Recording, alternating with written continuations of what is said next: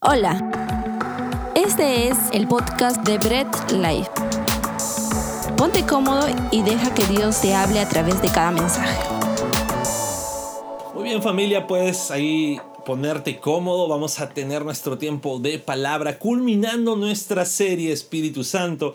Hemos tenido ya con este un mes de, de enseñanza sobre quién es el Espíritu Santo, cuál es su obra en la vida primero en el Antiguo Testamento, hemos pasado también en la vida y ministerio de Cristo. Y hoy vamos a culminar la última parte de esta serie y estamos teniendo un año en verdad muy edificante, un año de mucho aprendizaje. Si es que no has visto las series de este año, pues no, no, no, no, no, no, te las debes perder.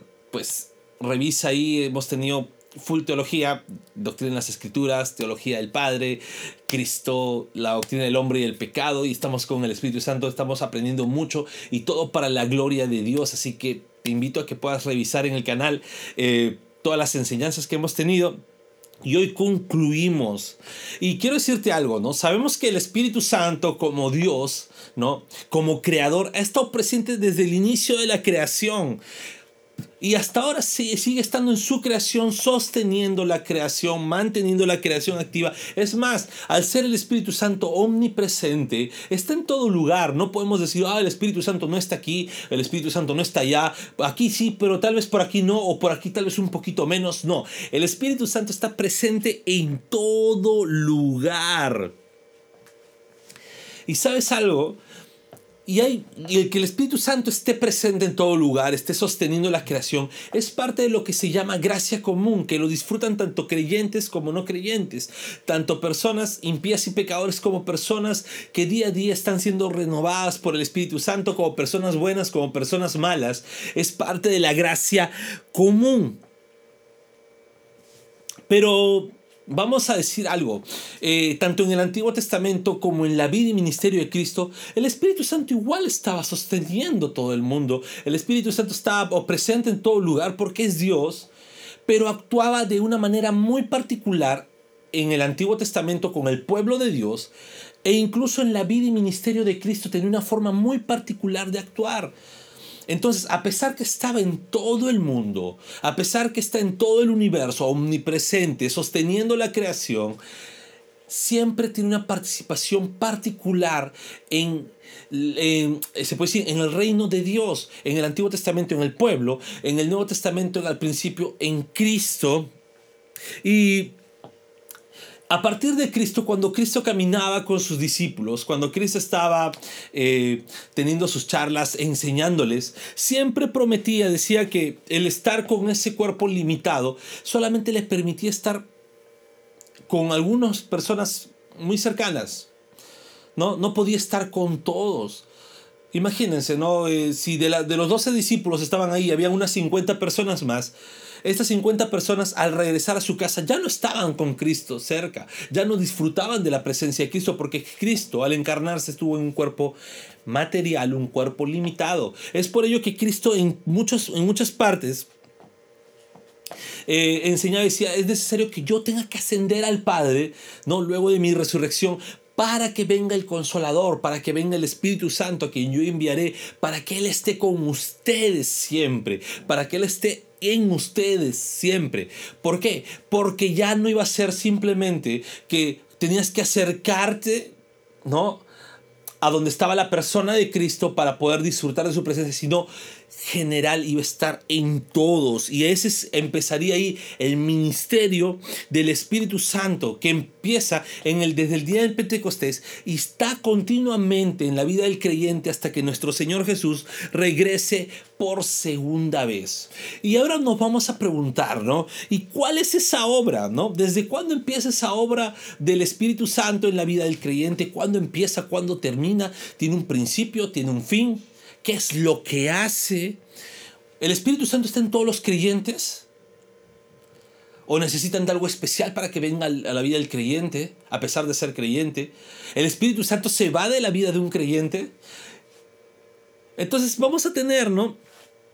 Todas estas preguntas y vamos a empezar a responderlas, vamos a empezar a trabajar y entender cuál es la obra del Espíritu Santo en la vida de un creyente. Recuérdese que todos los creyentes ¿no? Y todos los cristianos pues creemos que el Espíritu Santo obra en nuestras vidas, pero debemos conocer cuál es esa obra maravillosa que día a día está haciendo en nuestras vidas, que día a día va a seguir haciendo y que no va a dejar de hacer hasta que el Señor nos llame a su presencia o si nos gana antes el Señor regrese por segunda vez. Así que vamos a orar familia, vamos a orar para poder empezar nuestro mensaje, vamos a orar para que el Señor nos dé el entendimiento necesario y que pueda darnos también y poder nosotros aplicar a nuestras vidas cada palabra de la palabra de Dios. Vamos a orar. Padre amado, gracias te damos Señor porque tu palabra siempre es viva, es fiel y es eficaz. Ayúdanos a comprender Señor cada parte de este mensaje y sobre todo que en nuestra vida diaria sea aplicada tu palabra. Te damos a ti la gloria Señor, creemos que tu Espíritu Santo siempre va a enseñarnos. En el nombre de Jesús, amén. Y bien, vamos a dividir la obra del Espíritu Santo en la vida del, creyente en dos partes. ¿Sí? Vamos a poner en dos puntos, ¿no? Cada punto va a tener sus, sus, sus subpuntos, por así decirlo.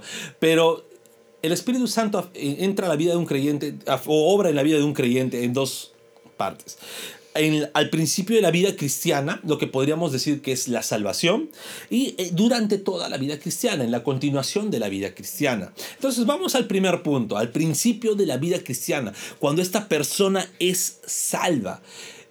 ¿ok? Cuando recién eh, podemos decir que esta persona empieza su vida cristiana, ¿qué es lo que hace el Espíritu Santo?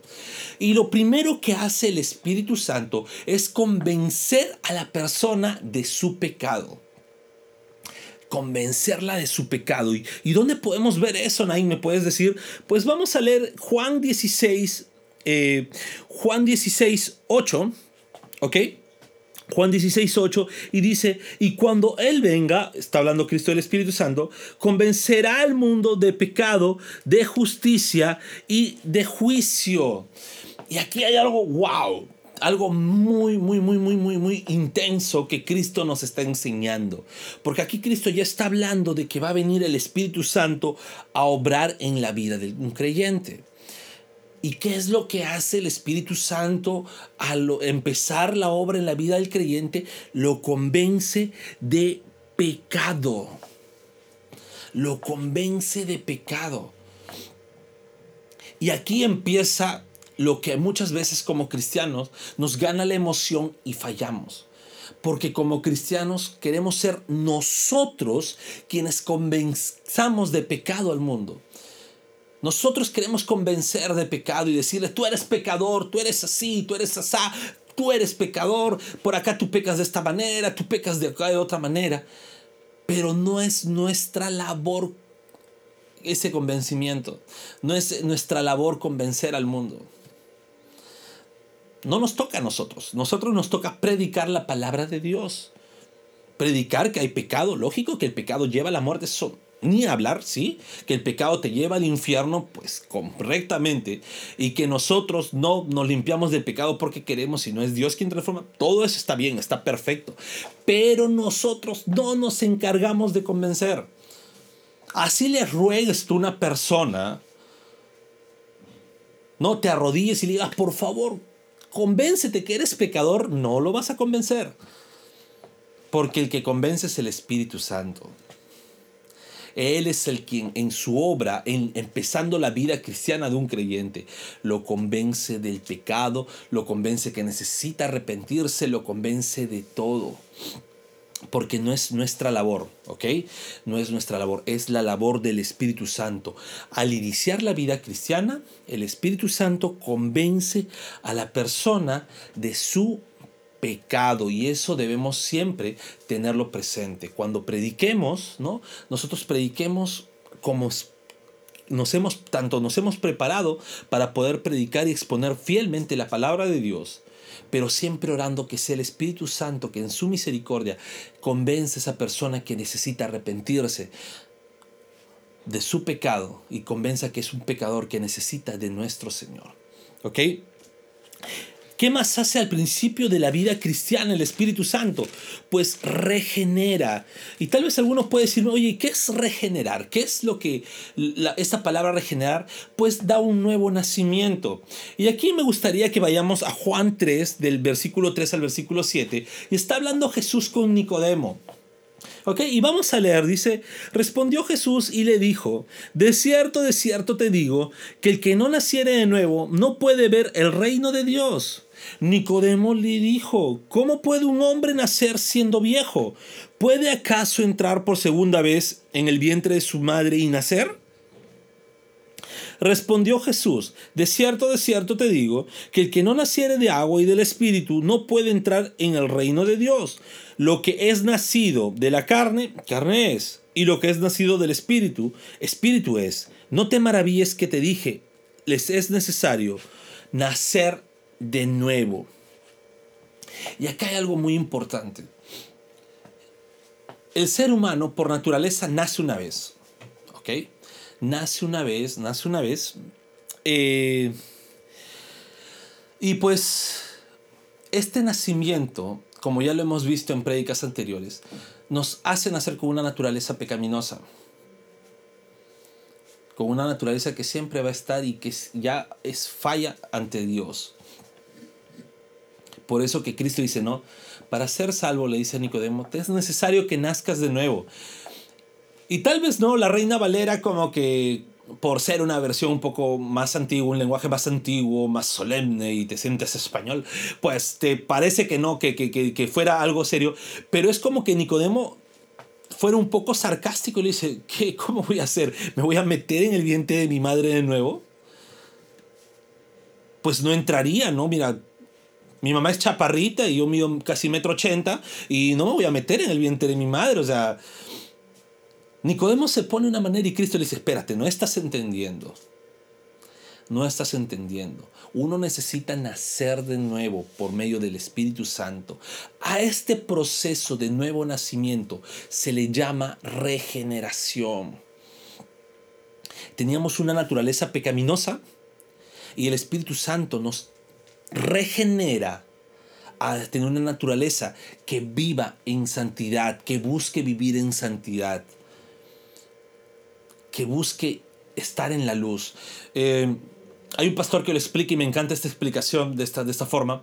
Eh, dice, a un murciélago tú no le vas a hacer para nada querer que le guste estar en lugares de luz o en lugares muy alumbrados, porque es un murciélago, le gusta la oscuridad.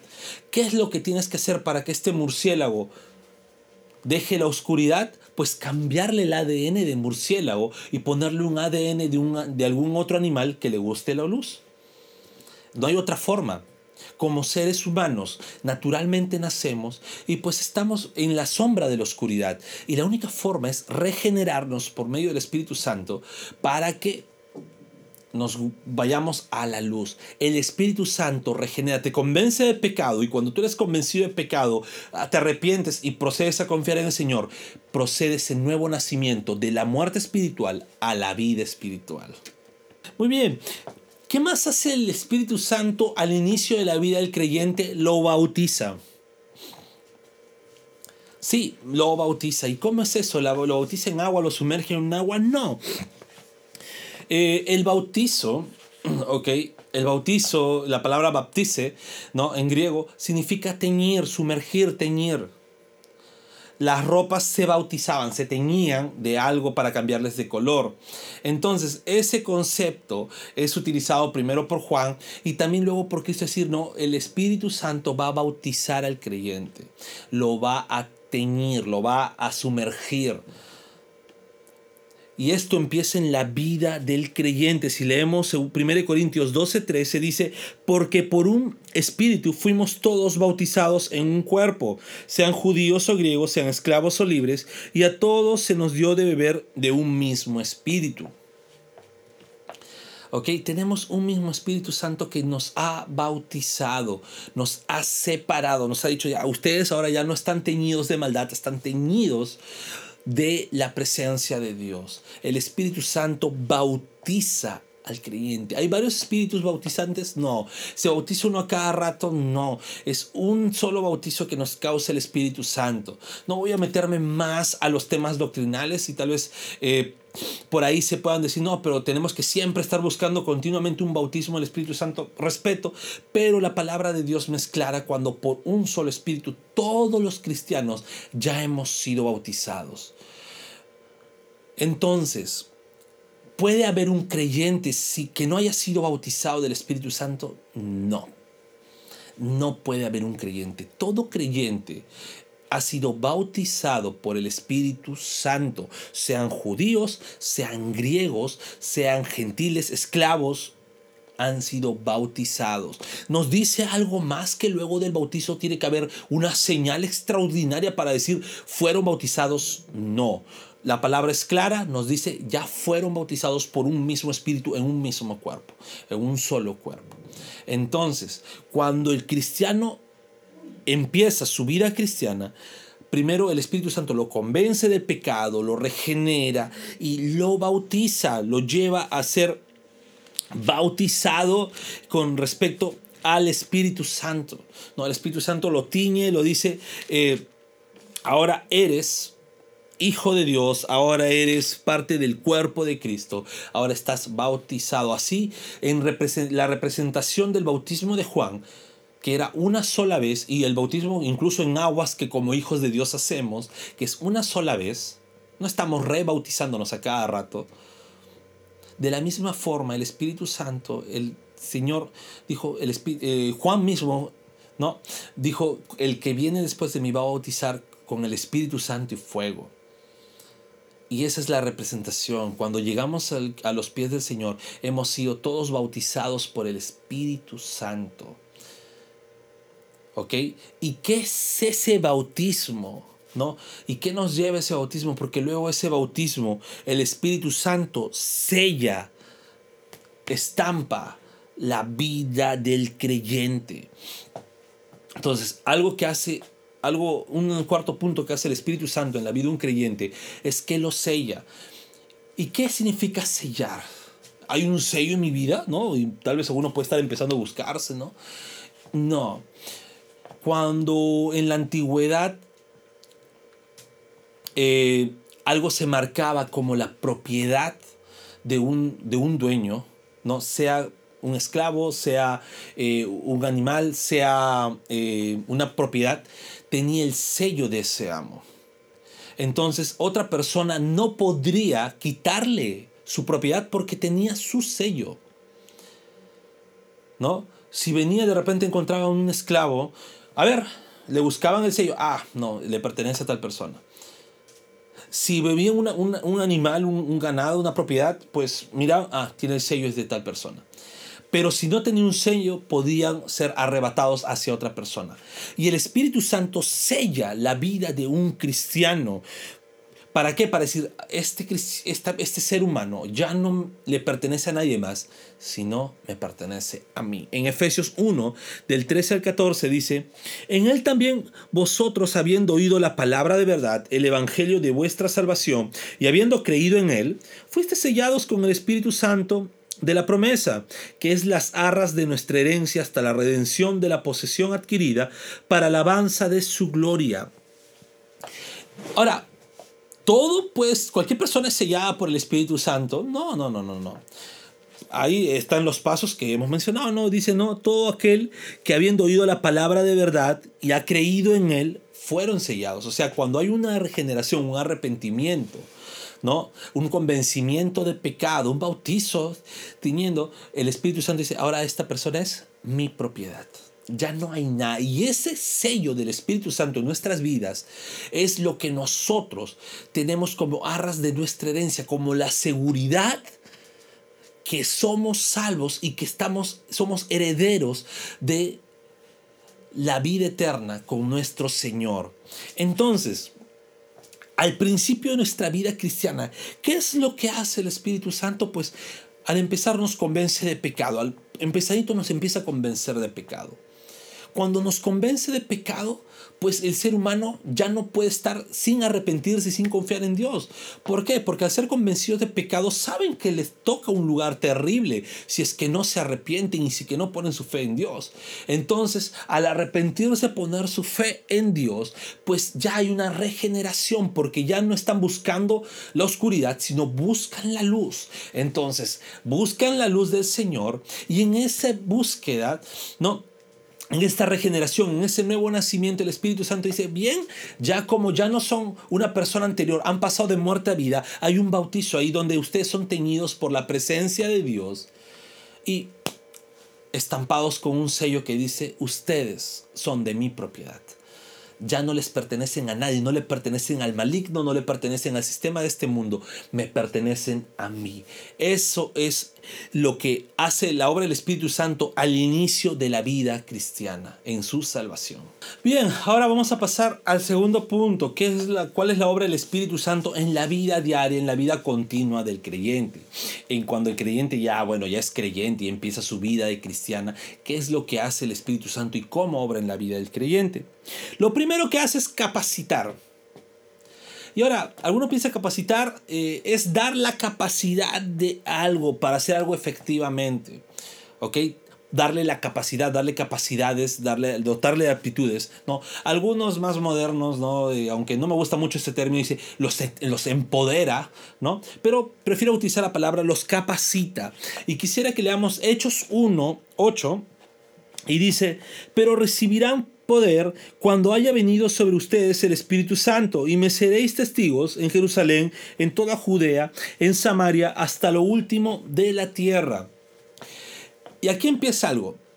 Aquí empieza esta especie de empoderamiento cuando llega el Espíritu Santo. Ojo, estamos hablando siglo I, aún no es el día del Pentecostés. Está hablando Cristo ahí.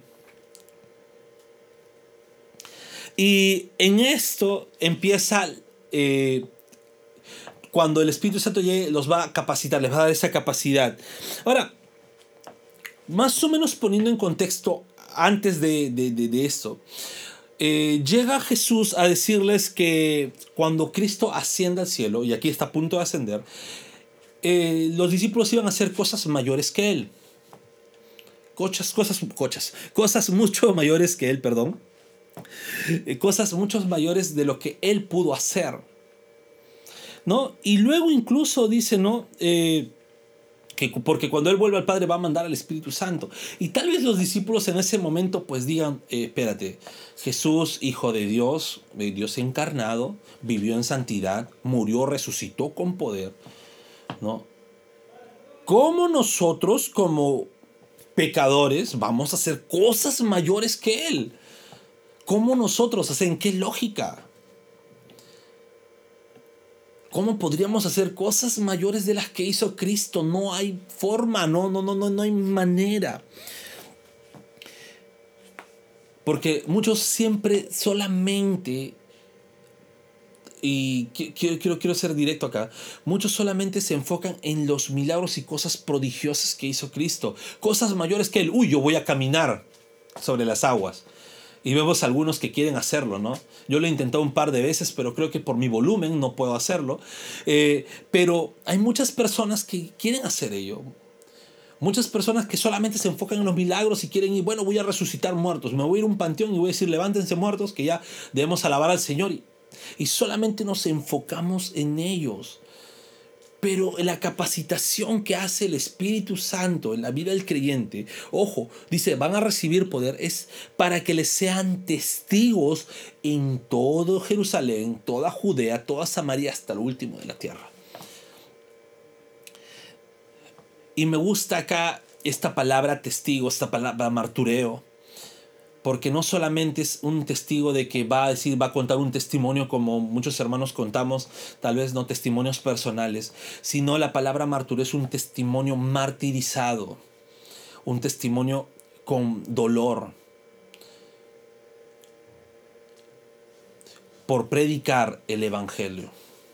Y pues sí ocurrió, hicieron cosas mayores que él. Cuando Cristo predicaba, pues juntaba, y, pero tal vez no, eh, a pesar que juntaba muchas personas, la Biblia no es clara para decirnos cuántas personas creyeron. Es más, a pesar que alimentó cinco mil, muchos de esos cinco mil, pues luego estaban pidiendo crucifíquenlo.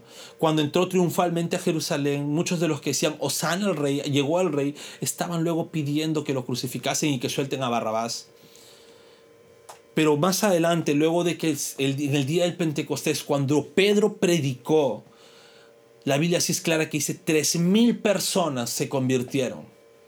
Y unos capítulos más adelante, Pedro vuelve a predicar y se convirtieron cinco mil personas. Esa es la capacitación que hace el Espíritu Santo. Y hacer cosas mayores en Cristo, no en milagros, sino en la predicación y expansión del Evangelio. Cosas mayores porque el Señor se centró en, su, en el país donde estaba, en Israel, en el pueblo de Dios. Pero nosotros como discípulos, nosotros como hijos de Dios, nos centramos en el resto del mundo, predicando y expandiendo. ¿Haremos cosas mayores que el Señor? Sí, pero en la expansión del Evangelio, predicando sus palabras. Eso es lo que causa el Espíritu Santo. Nos capacita para poder predicar con, eh, con vehemencia y poder la palabra de Dios. Esas son las capacidades que da el Espíritu Santo. ¿Qué más hace dentro de la vida del creyente? Mora en el creyente, ¿no? Somos su templo. Podríamos decir que somos el templo del Espíritu Santo. Y vamos a leer Juan 14 del versículo 16 al 17 y dice, y yo rogaré al Padre y les dará otro consolador para que esté con vosotros para siempre. El Espíritu de verdad al cual el mundo no puede recibir porque no le ve ni le conoce, pero vosotros le conocéis porque mora con vosotros y estará en. El mundo entero, ¿no? Puede decir, sí, Padre, Hijo, Espíritu Santo, ¿no? Incluso Padre, Hijo, Espíritu Santo, besito, y dice, genial, conocemos al Espíritu Santo, pero hay algo que no hace el, que no hace el Espíritu Santo en su vida, y es el Espíritu Santo no mora en la vida de un converso, sino mora en la vida de un creyente. Es por eso que Cristo dice, no, yo voy a irme, no, yo voy a dejar, ¿no? El mundo no conoce al Espíritu Santo, el mundo no sabe la obra del Espíritu Santo, pero ustedes, el Espíritu Santo mora en ustedes, está con ustedes, mora en ustedes. Y hay algo bien, bien, bien, bien, bien, bien, bien intenso, que es cuando Cristo estaba en la tierra, al tener, como les digo, esa persona, ese cuerpo limitado, ese cuerpo humano limitado, pues Cristo discernía, conocía la vida de otra persona, pero al nosotros tener al Espíritu Santo en nuestras vidas y nosotros siendo templo del Espíritu Santo, el Espíritu Santo conoce hasta lo más profundo de nosotros, escudriña hasta lo más profundo de nosotros, está con nosotros en todo momento y debemos ser conscientes que nosotros somos templo del Espíritu Santo desde el momento que empezamos nuestra vida cristiana y que Él nos conoce a la perfección. Y bueno, ¿qué más hace el Espíritu Santo? Pues educa, ilumina la vida del creyente, lo lleva a la verdad, ¿no? Juan 14, eh, 26, nos dice la palabra de Dios, más el consolador, el Espíritu Santo, a quien el Padre enviará en mi nombre, Él les enseñará todas las cosas y les recordará todo lo que yo les he dicho.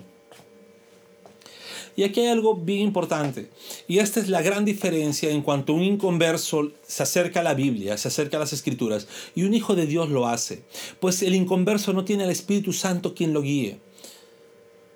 Y pues en su afán de querer desvirtuar lo que dice la palabra de Dios, va a querer encontrarle y va a tratar de encontrarle muchos errores. Va a tratar de encontrar la sin razón. Incluso hasta va a tildar de injusto a Dios en muchas ocasiones. Sin embargo, el cristiano que tiene el Espíritu Santo en su vida, siempre va a recordar que la palabra de Dios es viva y eficaz. Y siempre cuando se acerca a la palabra, va a dejar que el Espíritu Santo sea quien guíe su vida por medio de la palabra de Dios. Cristo mismo dice, no, cuando venga el consolador, cuando venga el Espíritu Santo, Él les va a hacer recordar todo lo que yo les he enseñado. Sí, bien, algunos pueden decirme, no, pero aquí está hablando porque muchos de ellos iban a recordar lo que Cristo iban, iban, a ser los eh, evangelistas que escribieron eh, los evangelios y luego el Nuevo Testamento. Pero eso también es aplicado a la vida de cada creyente. El Espíritu Santo va a hacernos entender lo que el Señor habló. Nos va a hacer entender las enseñanzas de la palabra desde el Génesis hasta el Apocalipsis. No obra de nosotros, no por sabiduría nuestra, sino porque el Espíritu Santo educa e ilumine y ilumina la vida del creyente. Y esto me, hace pasar a otro punto, que qué más hace el Espíritu Santo? Intercede por el creyente. En Juan 8, del 26 al 27, dice, y de igual manera, el Espíritu nos ayuda en nuestra debilidad, pues, ¿qué hemos de pedir como conviene? No lo sabemos, pero el Espíritu mismo intercede por nosotros con gemidos indecibles. Mas el que escudriña los corazones sabe cuál es la intención del Espíritu, porque conforme a la voluntad de Dios intercede por los santos. Y aquí es interesante. Muchas veces nosotros en nuestras oraciones tal vez hasta pedimos solamente cosas que nos convengan. ¿no? Y estamos pidiendo más algo, más el otro, más dinero, oportunidades y todo. Pero el Espíritu Santo, quien mora en nosotros, intercede porque Él sabe lo que de verdad necesitamos y lo que de verdad nos conviene. ¿Lo hace abiertamente? No, lo hace con gemidos indecibles.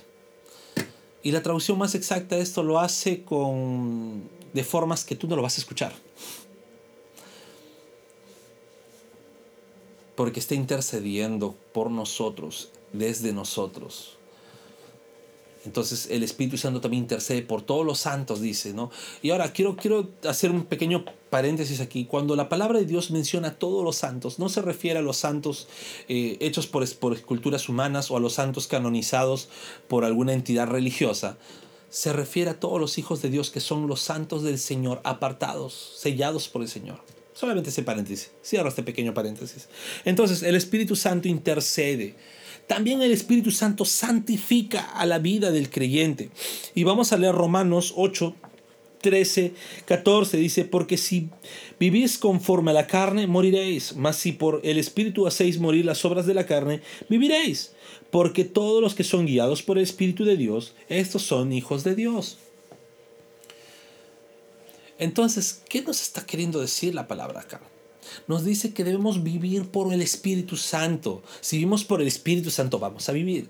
Si vivimos por nuestra carne, vamos a morir. Y un cristiano siempre va a ser guiado por el Espíritu Santo.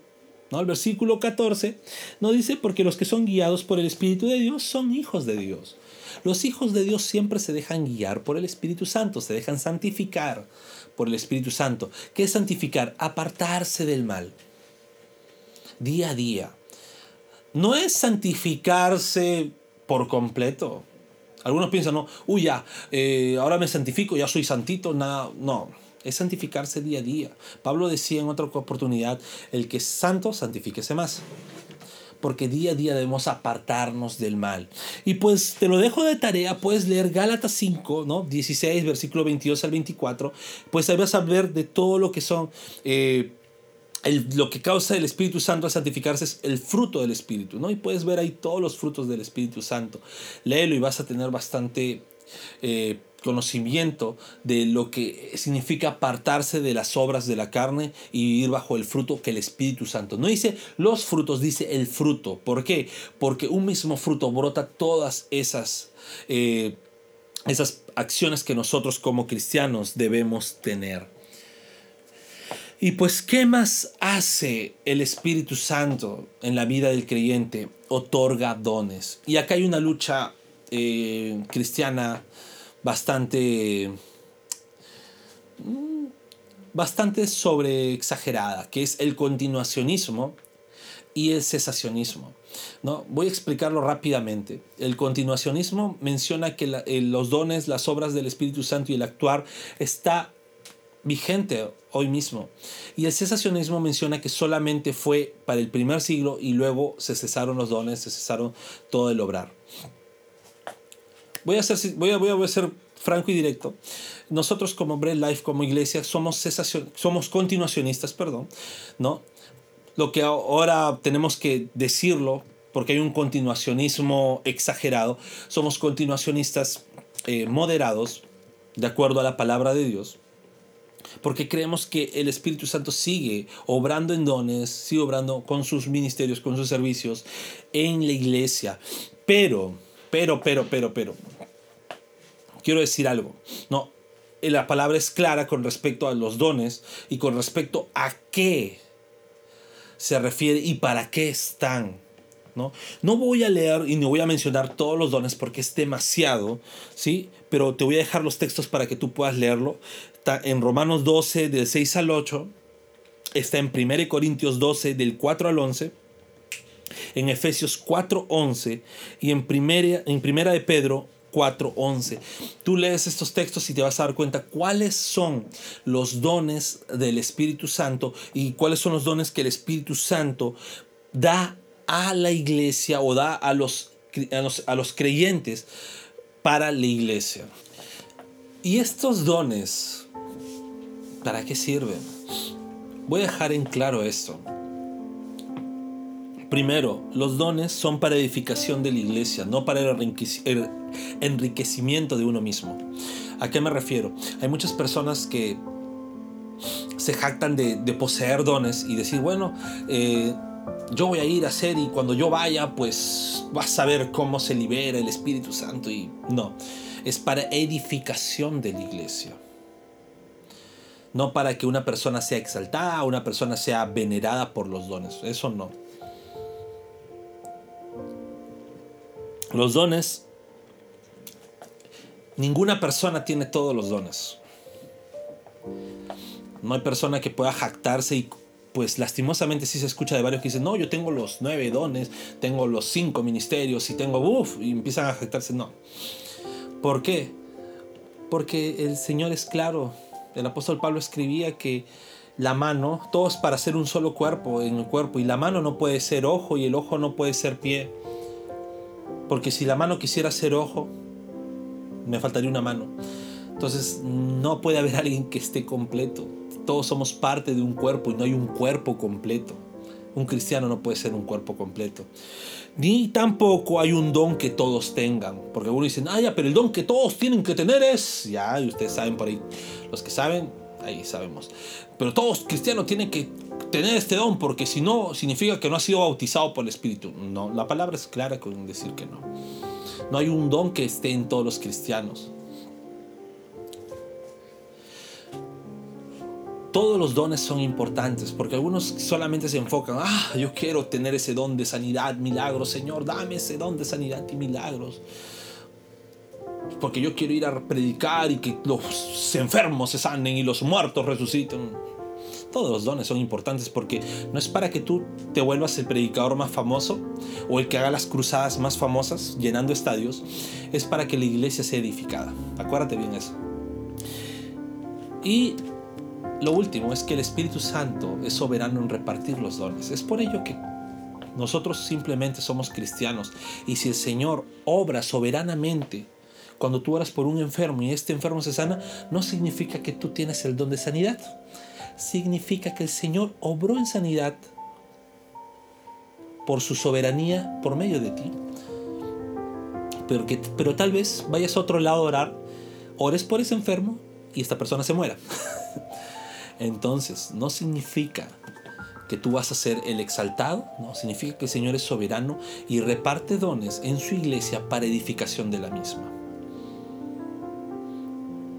Entonces, en la vida del creyente, en la vida continua del creyente.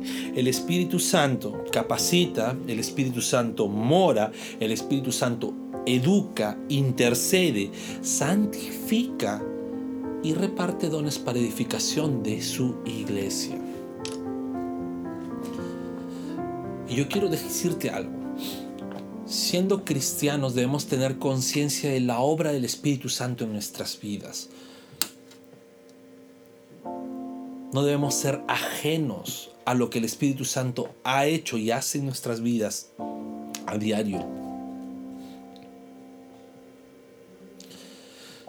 Y recordar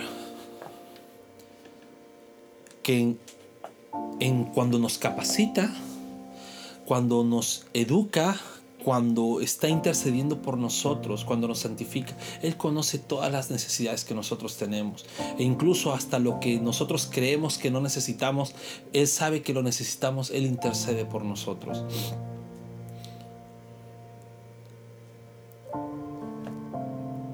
Y nuestro actuar diario, nuestra santificación, no debemos ser indiferentes que el Espíritu Santo está en nosotros y en todo momento está con nosotros. Así que no contristemos al Espíritu Santo con nuestras acciones. No contristemos al Espíritu Santo ignorando las obras que Él hace en nuestras vidas. No contristemos al Espíritu Santo con nuestro actuar diario. Glorifiquemos siempre a Dios por el Espíritu Santo. Y acuérdense algo, cuando Él capacita, no capacita para que tú te hagas el predicador que coloca una línea de poder y que nadie puede pasar o no no no no no te capacita para que tú ores y todos se caigan, no, te capacita para que salgas a predicar el evangelio. Te capacita para que te prepares con la palabra de Dios, para que leas tu Biblia y puedas decir, ¿sabes qué voy a predicar? Si el Señor quiere que se convierta uno, amén. Si el Señor quiere que se conviertan cinco mil, amén. Pero yo voy a predicar y no voy a parar de predicar porque el mundo entero necesita que el Espíritu Santo obre, no de forma general, sosteniendo al mundo, no de forma general en su omnipresencia y que esté presente en todo el mundo y el universo. No, necesita que obre particularmente en la vida de cada ser humano. Pero eso no lo pueden hacer porque acuérdense que para que crean necesitan escuchar la palabra, necesitan escuchar el Evangelio. Prediquemos siempre, evangelicemos siempre la palabra de Dios. Y si escuchas por primera vez, yo no te voy a convencer del pecado que llevas. Es más, porque ahorita mismo te puedes estar preguntando, ¿quién es este para decirme que yo soy pecador? ¿Quién es este para decirme que yo necesito arrepentirme si yo vivo una vida correcta? Mensualmente puedo ir a hacer labores sociales. Mi familia está unida. Pues déjame decirte algo. Nuestro pecado no es por comparación con las cosas buenas que podemos hacer y con las cosas buenas que hace el mundo. Nuestro pecado está en comparación a la santidad de Cristo encarnado. Y pues déjame decirte, hasta un premio Nobel de la Paz, hasta una persona sumamente filántropa, al lado de Cristo es un vil pecador que necesita arrepentimiento. Porque ante la santidad que vivió nuestro Señor, no hay ningún justo que pueda declararse justo ante los pies de Cristo. Es por ello que necesitamos arrepentimiento. Y eso yo no te voy a convencer, eso convence el Espíritu Santo de nuestro pecado. ¿Quieres mirar si de verdad eres pecador? No te mires a ti comparándote a los demás, comparándote al delincuente, comparándote a Hitler. Mírate a ti comparándote a Cristo y vas a ver cuánto arrepentimiento necesita tu vida. Y ese convencimiento no lo hago yo, lo hace el Espíritu Santo. Padre amado, gracias te damos por tu palabra. Señor, te pedimos que tú seas quien conceda el arrepentimiento y esa transformación a las personas que han escuchado por primera vez. Creemos que van a proceder ese arrepentimiento. Y Señor, sigue edificando a tu iglesia por medio del Espíritu Santo. Sigue edificando, capacitando y que tu iglesia siga expandiendo tu reino. Te damos a ti la gloria y gracias por tu santa y bendita palabra. En el nombre de Jesús. Amén.